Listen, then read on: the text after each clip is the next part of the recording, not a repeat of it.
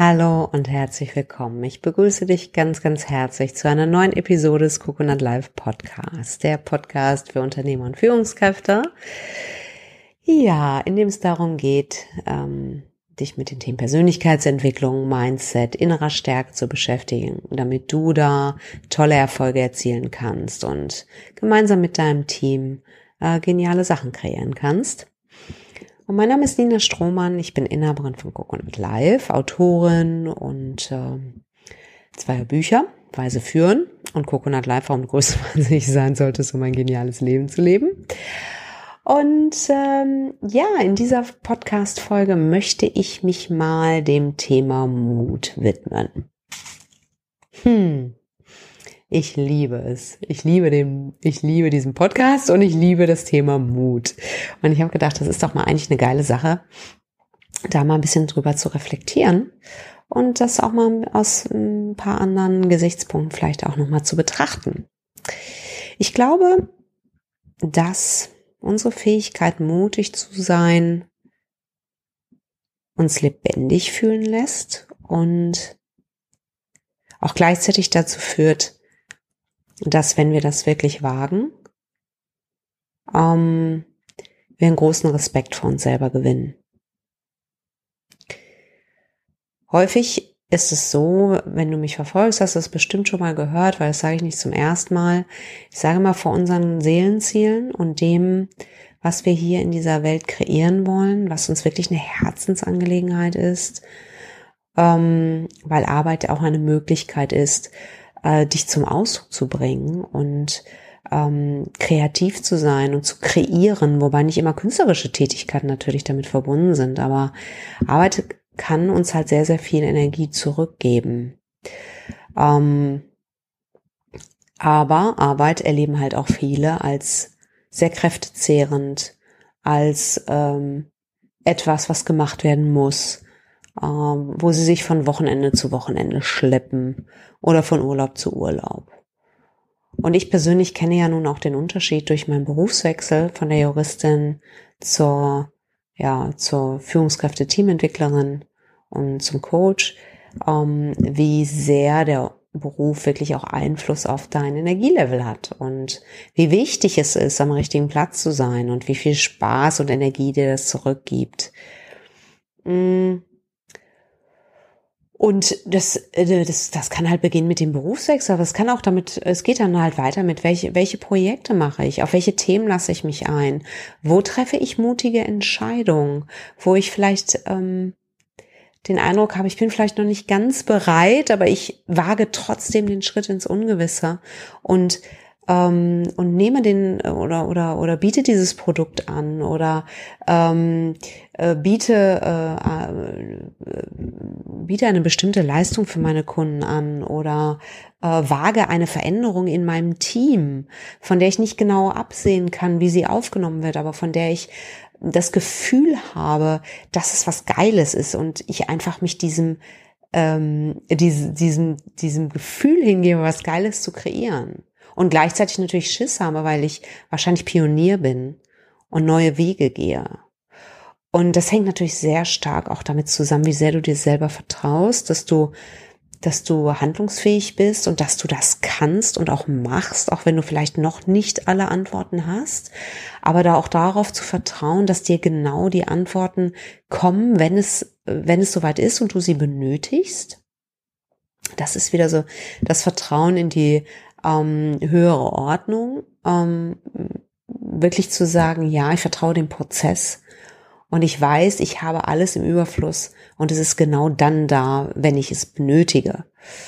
Ähm, und da, bevor wir in diese geilen Sachen gehen, wo wir wirklich Bock drauf haben, habe ich manchmal den Eindruck, und das war das, was ich sage, wo ich auch häufiger darüber spreche, dass da so ein Torwächter vorsteht. Ja, der sagt so, du denkst so, oh, wäre voll geil, das Projekt zu machen oder das und das äh, zu verändern oder äh, und der Torwächter macht dir erstmal gefühlt Angst.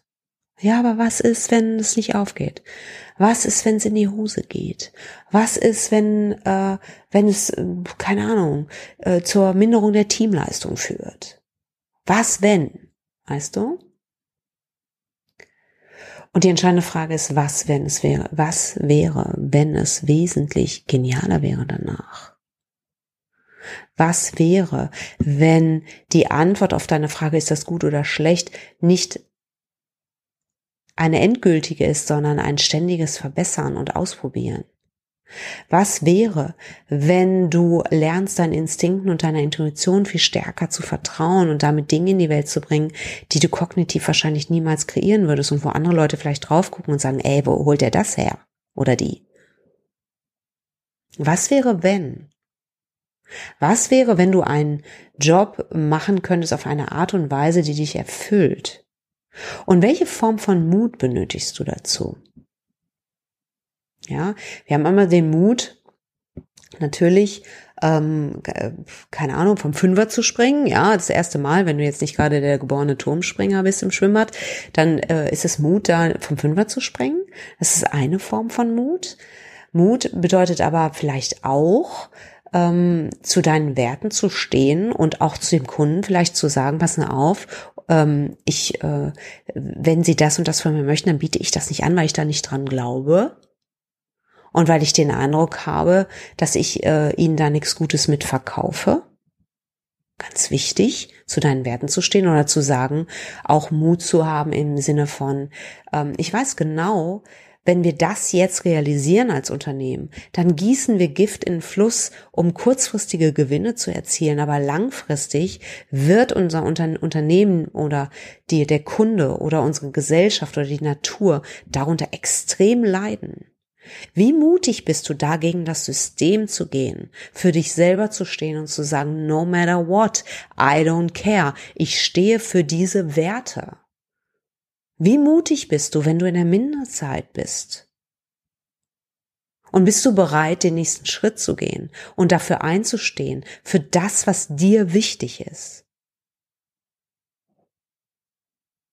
Wie mutig bist du, nicht nur für dein eigenes Wohl zu denken, sondern auf einer höheren Ebene für das höchste Wohl aller zu denken.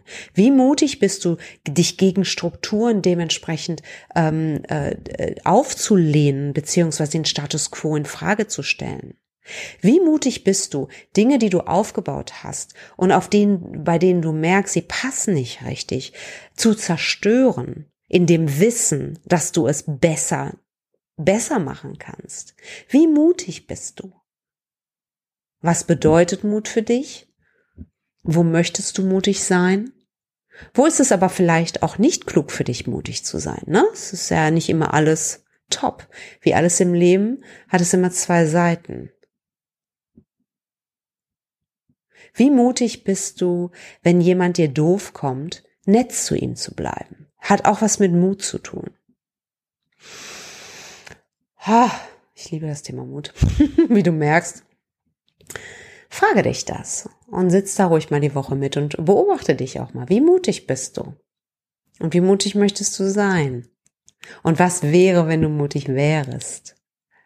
Und ich wünsche dir ganz, ganz viele tolle Erkenntnisse dabei und hoffe, dass du eine Inspiration für dich mitnehmen konntest. Ja, und wenn du den Podcast nicht auf der Coconut Live Webseite dir anhören solltest, dann sieh zu, dass du rüberkommst. Da gibt's immer noch weitere Informationen, auch zu den Folgen äh, www.coconut-live.de und sieht auch zu, dass du dich in unseren VIP-Newsletter einträgst und zum Coconut Live VIP wirst.